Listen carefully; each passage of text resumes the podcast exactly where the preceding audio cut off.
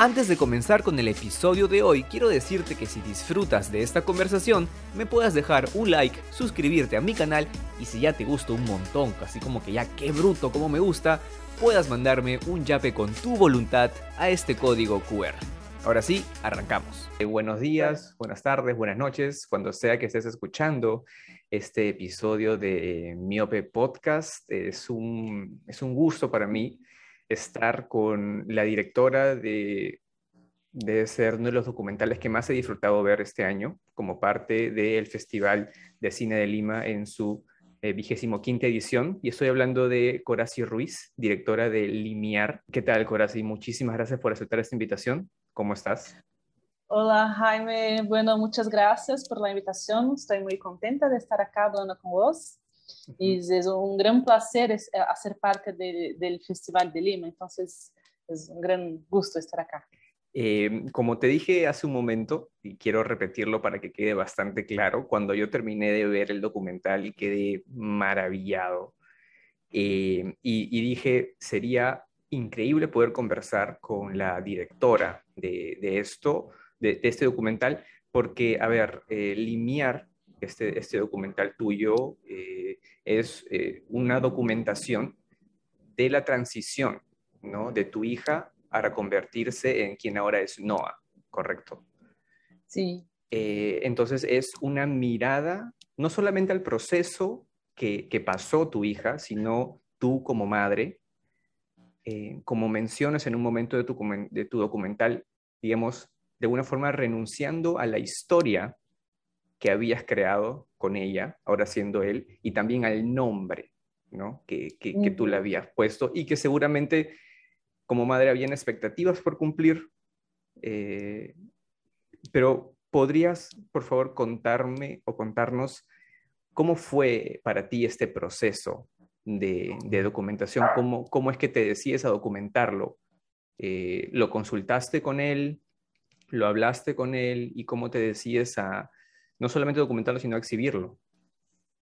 Sí, bueno, eh, a mí eh, me pasó un proceso muy interesante muy eh, profundo, porque está, en el mismo año que empezaba yo un, un, mi, mi, doctorado en la universidad, estaba estudiando documentales autobiográficos y, y bueno, yo estaba haciendo, tengo una vida académica en la universidad, pero es muy más fuerte en mi vida la, la, de la documentalista. Tengo una, una, productora de documentales, trabajo mucho en la realización y tenía las ganas de hacer, eh, junto con la pesquisa teórica, un documental, hacer una creación artística para hacer el diálogo entre los dos, la teoría y la, la creación. Y estaba ahí como empezando, empezando los estudios, pensando que iba a hablar, eh, porque no tenía, en verdad no tenía alguna cosa muy fuerte en mi vida que uh -huh. era muy importante para mí, para hablar. Entonces estaba ahí investigando los ancestrales judíos, judíos uh -huh. de mi familia, no sé. Y ahí, en este mismo momento, en este mismo año, viene mi hijo, ahora lo, lo hablo mi hijo siempre, pero vino mi hijo a decirme que tenía dudas por su, por su género, por su identidad de género. Y eso para mí era como conocía las personas género, las podía, podía ver en, no sé, en las calles, en los movimientos sociales, uh -huh. pero era una, una, cosa un poco lejos lejana. de mí, así, uh -huh. lejana, sí. Sí, sabía poco sobre eso, tenía poca relación con el tema. Entonces, cuando, cuando me dijo eh, y como documentalista, no sé, hay una cosa de mirar el mundo como posibles documentales, no sé, hay siempre como voy a hacer una película de eso. Y cuando me dijo eso, mi reacción fue eh, eh, pedirle para hacer una entrevista. Uh -huh. Y ahí me dijo que sí, y la hicimos. Y en verdad que tenía ahí también un, una cosa que es eh, ser mamá de un, de un adolescente que es muy distinto de ser mamá de un niño, y porque los adolescentes son muy cerrados, se quedan en sus habitaciones y no hablan mucho, entonces estaba ahí como, y hay siempre como oh, su, su habitación está, una, está bagunzada, no sé cómo dice en español, está, entonces va a arreglar el, la habitación, no sé, okay. cosas del día a día uh -huh. que, que hacen que la conversación no sea muy fácil. Exacto. Y ahí, cuando hicimos esta primera conversación con la presencia de la cámara, eso fue muy bueno. Entonces sentí que la, la cámara, además de hacer una película o no, porque en aquel momento no, no, no lo sabía, se iba a ter una película ahí, pero eh, además de eso, era, la percibí como un facilitador de conversaciones. Uh -huh. Entonces, en esta primera vez, mi hijo me pudo me decir, uh, no sé, la, sus dudas, qué estaba pensando, pensando, y también mi, mi, fue como una clase para mí, es como me dibujó la, la, la, cómo veía la cuestión de género en el uh -huh. cuerpo y, nos, né, y, de la orientación sexual, entonces una, una masterclass para la Ajá. mamá. claro. Y, sí. y entonces eh, su proceso no fue muy eh, lineal, tuvo muchos, muchos momen momentos distintos, entonces a cada vez que me decía, ah, siento diferente ahora, no sé, uh -huh. estoy porque cambió el nombre muchas veces. Y entonces a cada vez eh, lo preguntaba para hacer una, una no, nueva entrevista, una nueva conversación con la cámara. Y ahí lo seguimos haciendo. Entonces la cámara, las entrevistas eran también un, un, una forma de estar más cerca de él, de tener este espacio de conversación que era de, de alguna forma uh, privilegiado, así especial. Y ahí seguimos, entonces, um, y al mismo tiempo estaba yo estudiando documentales autobiográficos y ahí puso, puse una, una otra recorte, un, otra, un, otro frame, no sé cómo decir, sí, encuadre, que, es de, que eran encuadres sí, de, de, documentales autobiográficos de mujeres. Okay. Porque ahí las cosas empezaban a, a estar muy juntas y, mm. y, las mujeres que hablaban de las cuestiones de género. Entonces, fue un momento que eh, mi mi, mi lado, mi parte como mamá, mi parte, né, mi, mi, mi lado eh, como pesquisadora y mi parte como documentalista está, se caminaban muy juntas. Sí, entonces, es notorio. Eh, sí, entonces tenía, muchas veces yo tenía una duda como mamá, no sé qué hacer, que, o una angustia, que una cosa que no podía eh, comprender muy bien. E aí estava lendo para mi doctorado uma coisa de teoria e, e aí lo encontrava a resposta. Claro. Entonces ahí estaban caminando mucho juntos. Sí, todo, lo que, todo, lo, todo lo que tú, tú, tú cuentas ahorita es, es muy, muy notorio en el, en, en el documental. Eh, ahora me sorprende que, que todavía haya comenzado como una entrevista y que, vaya, y, y, que fuera evolucionando hasta convertirse en, en el producto que es. ¿no? Eh, y entiendo que también como mencionas, el, el, viaje de tu hijo a ser quien es ahora eh, ha ayudado en esto, ¿no? Porque, claro, o sea, el construir una identidad no es algo que, incluso nosotros como ya mayores, bueno, yo ahorita tengo 32 años, ¿no? Eh, y, y, gente ya de, no sé, 70, 80 años, no es que ya lo tengan totalmente fijo, ¿no? Y menos uh -huh. aún en la edad que tiene, que tiene él. Entonces, es algo que ha ido mutando. Incluso seguramente el documental podría durar años pero sí. eh, ¿en, ¿en, qué momento, ¿en qué momento dijiste tú, ok, aquí cerramos? Ok, este es el final de esta parte de la historia que quiero contar. ¿Cómo, cómo fue eso para ti? Sí, bueno, tenía esto un poco del deadline de, del uh -huh. doctorado y me gustaría cerrar los dos eh, ciclos ah, okay. juntos. Ah, sí pero en verdad que para mí el proceso que viví hasta ahí, que no, porque cuando, cuando paro, de, cuando encerro las grabaciones, es en el día que decido eh, señalar el documento, el papel, para permitirlo la transición hormonal. Entonces, Ajá. para mí, toda esta parte, todo lo que había grabado yo, uh -huh. fue el, el, la el proceso de mi hijo, de su transición, pero también mi proceso de aceptarlo y de entenderlo hasta tener la capacidad de, de, de firmar el papel. Entonces, eh, sentí ahí que era el final de un, de un ciclo, ¿se habla ciclo? Ciclo. De un sí. ciclo, uh -huh. sí. Entonces ahí sentí que era el final de un ciclo, porque ahí había cambiado yo hasta ahí. Fue como ahí quando quando firmei o papel senti que para mim era uma coisa que bueno aí já está uhum. agora é outra coisa claro então eh, sí, y vamos a empezar otra cosa ahora, porque empieza la testosterona y los cambios en el cuerpo, uh -huh. pero es, ya, ya fuera un proceso tan, tan largo y tan profundo hasta aquí, que pienso que es un, pensé, ¿no? que, que era un buen momento para, uh -huh.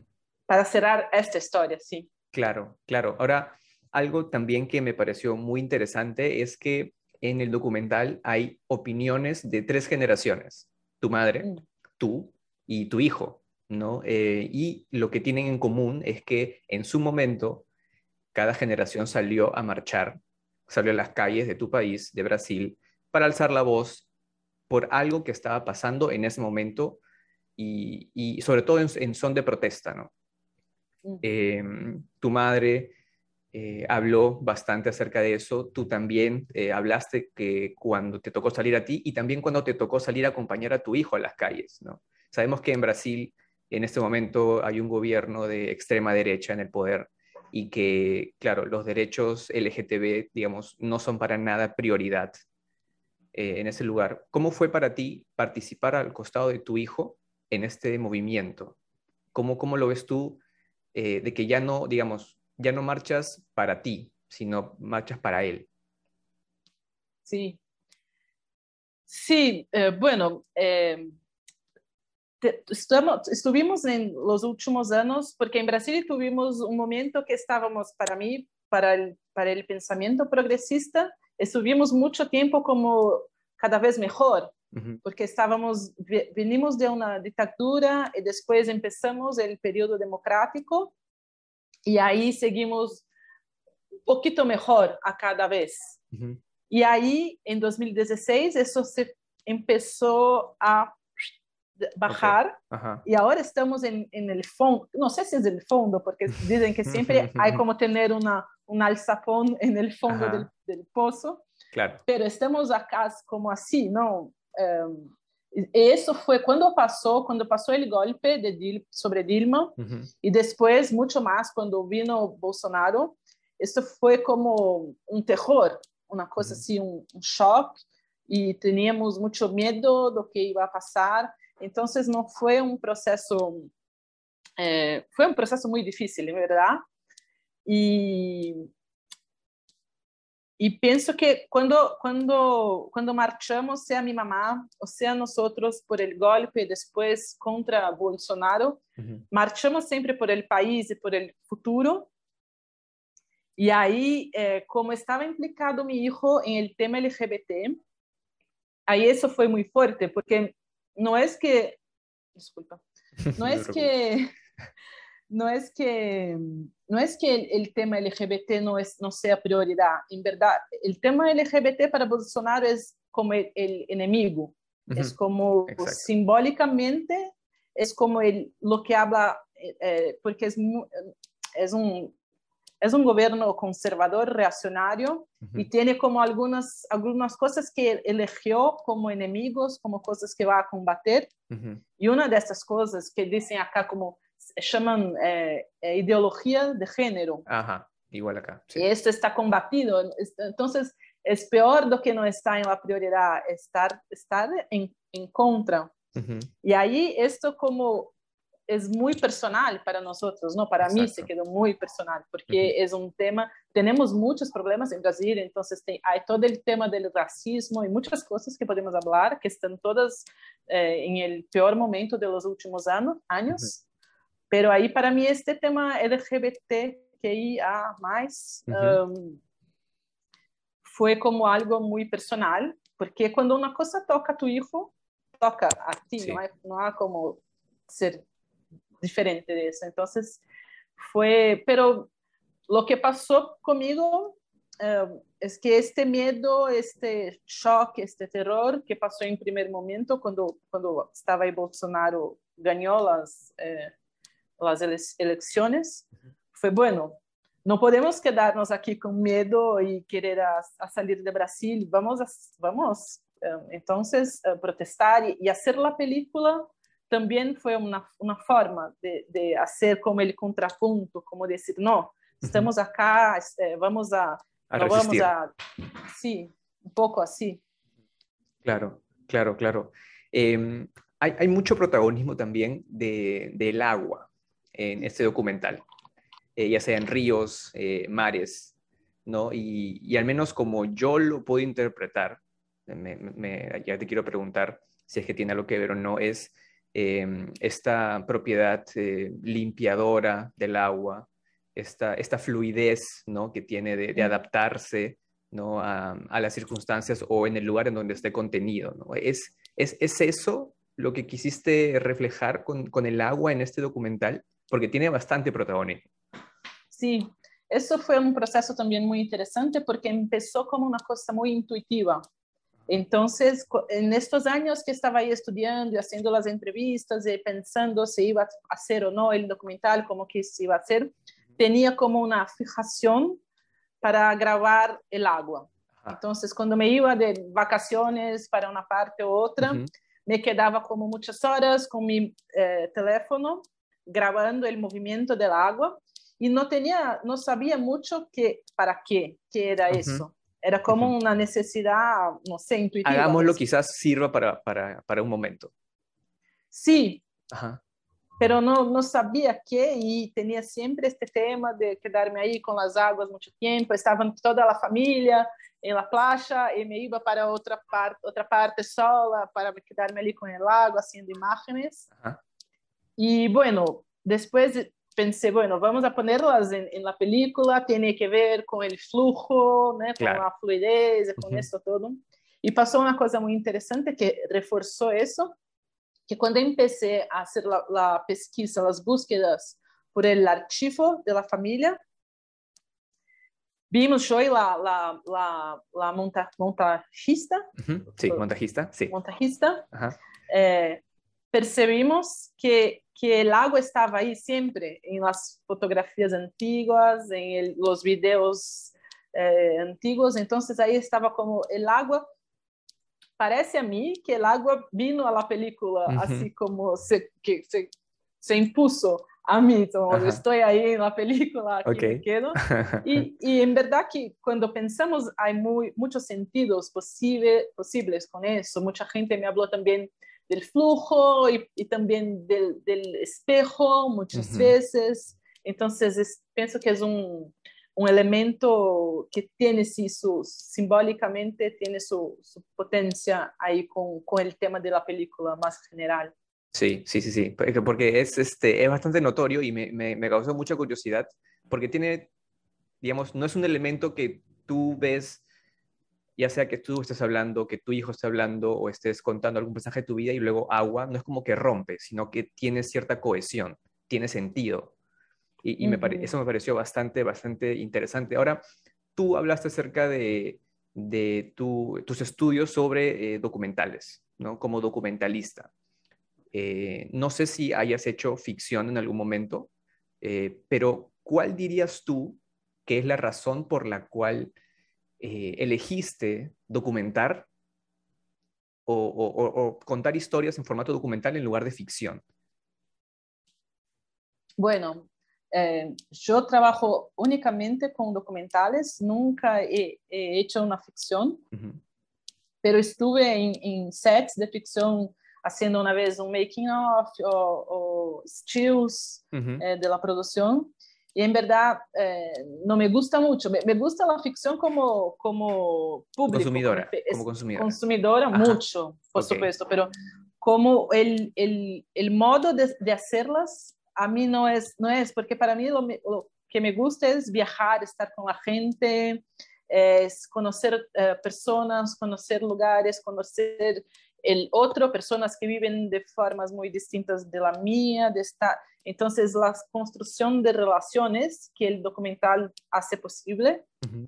eh, y esta relación de salir de su, propio, uh, su propia casa, su propia ciudad e ir a otra parte. En, en Limiares no es eso, porque es la película hecha en la casa, pero eh, en la mayor, mayor parte de mis trabajos estamos ahí en el mundo um, trabajando con personas Ujú. y, y eso me gusta mucho. Entonces, esta es la experiencia que, que me mueve para, para, hacer cosas. Entonces vamos ahí, vamos a conocer, vamos a estar juntos, vamos...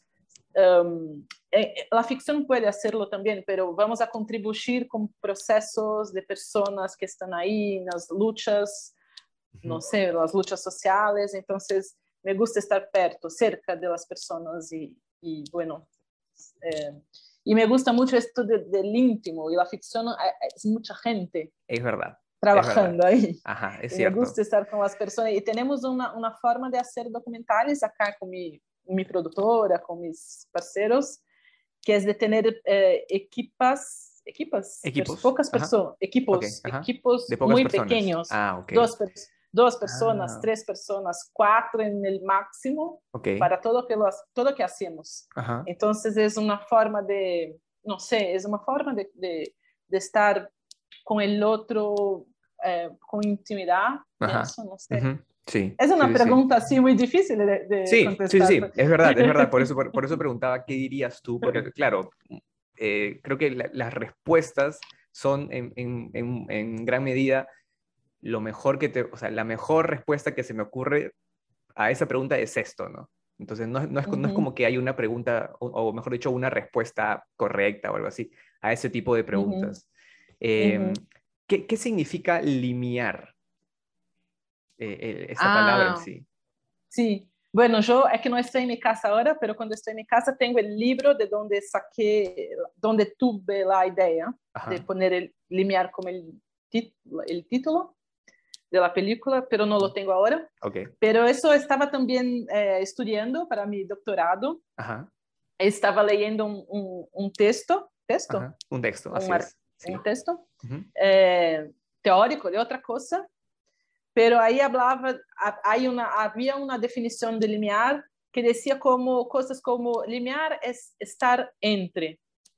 Es como si estuviese en, en una puerta abajo del, del, aquí de la puerta que puedes salir o entrar. Estás Ok, ok, entre, ok.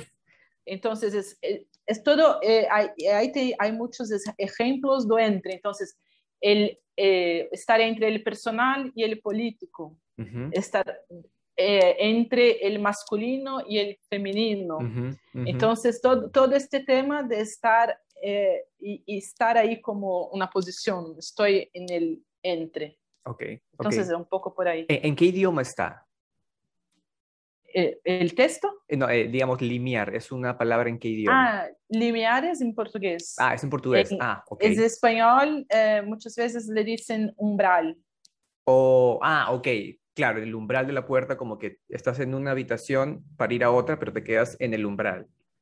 Sí. No estás ni en una ni en la otra. Incluso puedes estar en los mm. dos, ¿no? En el mismo, en el mismo tiempo. Eso, sí. Ok, sí. Ok, ok. Eh, eh, Corazi, eh, ¿qué, ¿qué documentales, a ver, si yo te preguntara uno o dos documentales que te marcaron, que tú dijiste, ok, este, estos dos trabajos podrían ser los que me impulsaron a seguir la carrera que, que estoy haciendo ahora, ¿no? ¿Podrías darme esos dos ah. nombres? Uh, bueno, pienso que puedo darte un nombre de un documentalista, porque okay. tiene muchas películas, es muy famoso en Brasil, que uh -huh. es eh, Eduardo Coutinho. Ok.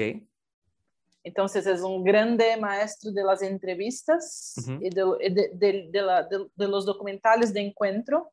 Okay. Entonces pienso que toda la obra de, de Coutinho es, fue así como cuando, cuando empezaba a trabajar, fue una gran eh, inspiración. Y, ay, no sé, otro así como que puedo sacar de, del principio, porque hay mucha gente que me inspira hoy, pero uh -huh. que no estaba en el principio del, del, trabajo. ¿Puedo hablar de cosas más recientes que Sí, claro, sí, sí, sí, sí, por favor. Entonces, por ejemplo, eh, me gustan mucho los, los, documentales autobiográficos de Naomi Kawase, que es una uh -huh. japon japonesa. Ok. Que se dice. -huh. Hay en Brasil mucha gente que, ha, que haciendo películas que fueron muy importantes para mí pero no sé, así como una película. difícil, difícil. Difícil, sí, sí, sí, de todas maneras, de todas maneras difícil. Eh... Pero me, me, quedo así como la inspiración de cuando empezaba, yo me quedo con Eduardo Coutinho, a Coutinho, pienso que es el, el gran, la gran inspiración. Perfecto, perfecto.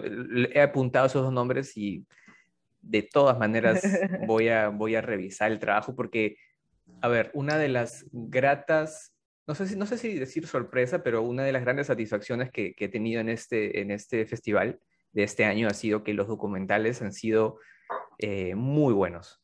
Y, obviamente entre, entre ellos ha, estado, ha estado Limiar. Em, a ver, en sí, ser parte del mundo audiovisual, ser mundo del cine, no es fácil. Eh, no es sencillo eh, en ningún país, bueno, en, algunos menos que otros, pero digamos, no es un oficio que te vaya a asegurar eh, lo que uno finalmente quiere, que es estabilidad financiera en mayor o menor medida, ¿no? ¿Tienes algunas palabras para quienes estén em, pensando seguir este rumbo específicamente el de documentalistas, algunas palabras de ánimo, un poco de tu experiencia. Sí, bueno, para mí, yo tengo una, esta productora audiovisual y trabajamos solamente con documentales. Y somos entre tres personas, tres socios que la creamos y estamos juntos hasta hoy. Entonces, soy yo, Julio Matos, que es también mi compañero, mi marido, mm, sí, y un, otro amigo, sí, y Hidalgo, que es nuestro socio también, nuestro, nuestro socio, ¿comprendes? socio, sí.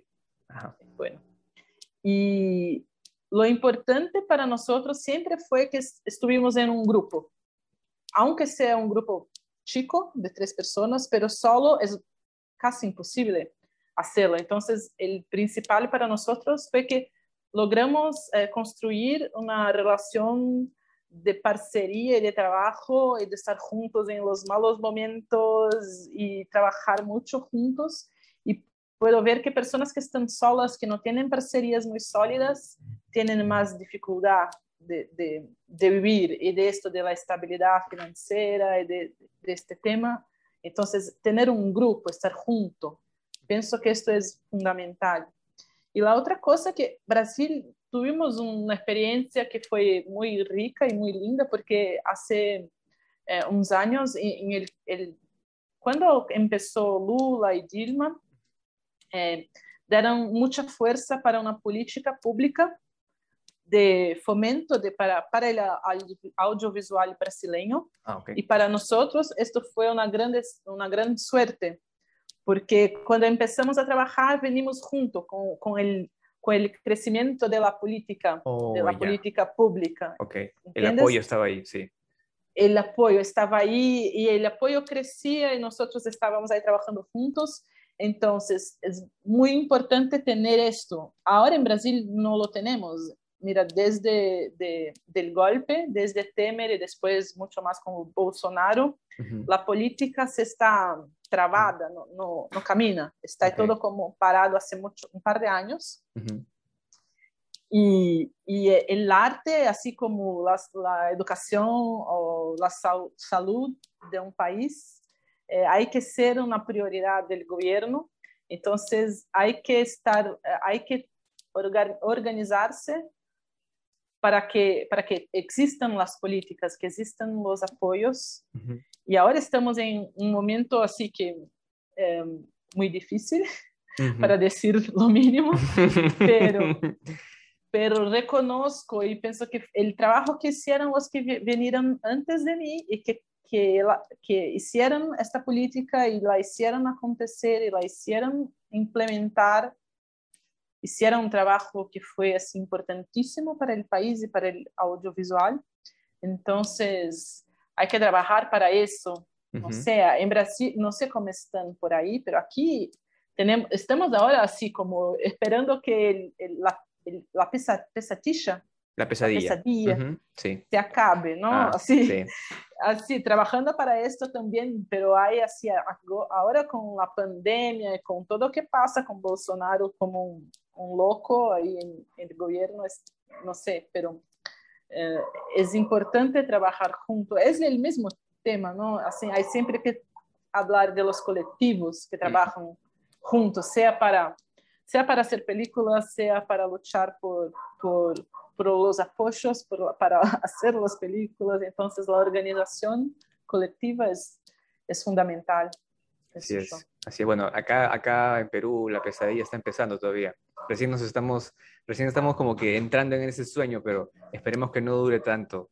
Eh, ahora sí, eh, me gustaría poder terminar esta, esta entrevista, no sin antes eh, agradecerte por el tiempo. ¿Sí? A, mí, a mí me gusta terminar mis conversaciones haciendo lo que es, eh, no sé si está familiarizada con el término sinestesia, es esto de darle una propiedad a algo que normalmente no lo tiene. Por ejemplo, hay, hay, hay personas que escuchan la, la, nota do y ven el color verde, mm. ¿no? Entonces, eh, yo quisiera hacerte unas cuantas preguntas que son sinestésicas, ¿sí? Eh, por ejemplo, ¿no? Eh, si tú fueras a una heladería, ¿no? Quieres un helado, vas a una heladería y, y, justo hay un sabor nuevo, que es el sabor maternidad, ¿sí? Y tú lo compras y lo pruebas. ¿Qué cosa, ¿A qué cosa crees que sabría ese helado sabor maternidad? ¿Cómo, a, qué, ¿A qué crees tú que sabría? Uh. Ah, déjame ver. El, el, lado de la maternidad. Sí. Pienso que es dulce, pero no mucho. Entonces, un mito de dulce, uh, déjame ver qué tiene este, este sabor, un mito de dulce con el salado, así una cosa indefinida. Eh, que, que, me gusta mucho las comidas que tienen el dulce y el salado juntos, entonces, pero no, no me recuerdo ahora, pero ahí está como un sabor mixto, como un sabor que tiene muchos sabores juntos. Perfecto, perfecto. Ok, ok. Em, ya, digamos que quieres comprar una nueva alfombra, no, una nueva toalla para, para, para el baño, ¿no? Entonces tú vas a, a la tienda y hay una textura, ya, nueva, ya, que se llama conservadurismo cuando tú pasas tu mano sobre esa textura conservadurismo, ¿a qué crees? ¿Qué crees que se siente? ¿Cómo crees que se siente? Ah, es como el, en Brasil el lija, como para hacer así, como para la uña, ¿cómo se dice eso? Como el lija, lija, áspero. Lija, sí, áspero, sí, pues, sí, seguro. Ok, ok. Y, y para terminar, eh, ¿quieres un nuevo, una, nueva, un nuevo perfume, una nueva colonia? Vas a la tienda, no, es tu cumpleaños y, y encuentras un nuevo aroma, una nueva esencia, que es la esencia documental. ¿A qué crees que huele esa nueva esencia? A amar. Wow. Ok. Sí. Amar, sí, notorio, notorio. Eh, Corazi, muchísimas gracias por tu tiempo, de verdad, muchísimas gracias, te lo agradezco. Eh, la verdad es que terminé de ver la película, no pensé que, pudiera realmente conocerte. Eh, oh. Gracias por darte el tiempo de conversar conmigo y te felicito nuevamente por tu trabajo voy a estar, voy a estar atento a, bueno, desde de aquí en adelante ya es ver lo que ya has hecho y esperar las cosas que se vienen. Ah, muchas gracias, Jaime. Me, quedo muy contenta con su reacción con la película que te ha has, uh, tocado, que, que, que, te has impactado. Y muchas gracias por la invitación, por la conversación. Fue un gran placer de tener esta charla con vos. Muchas gracias.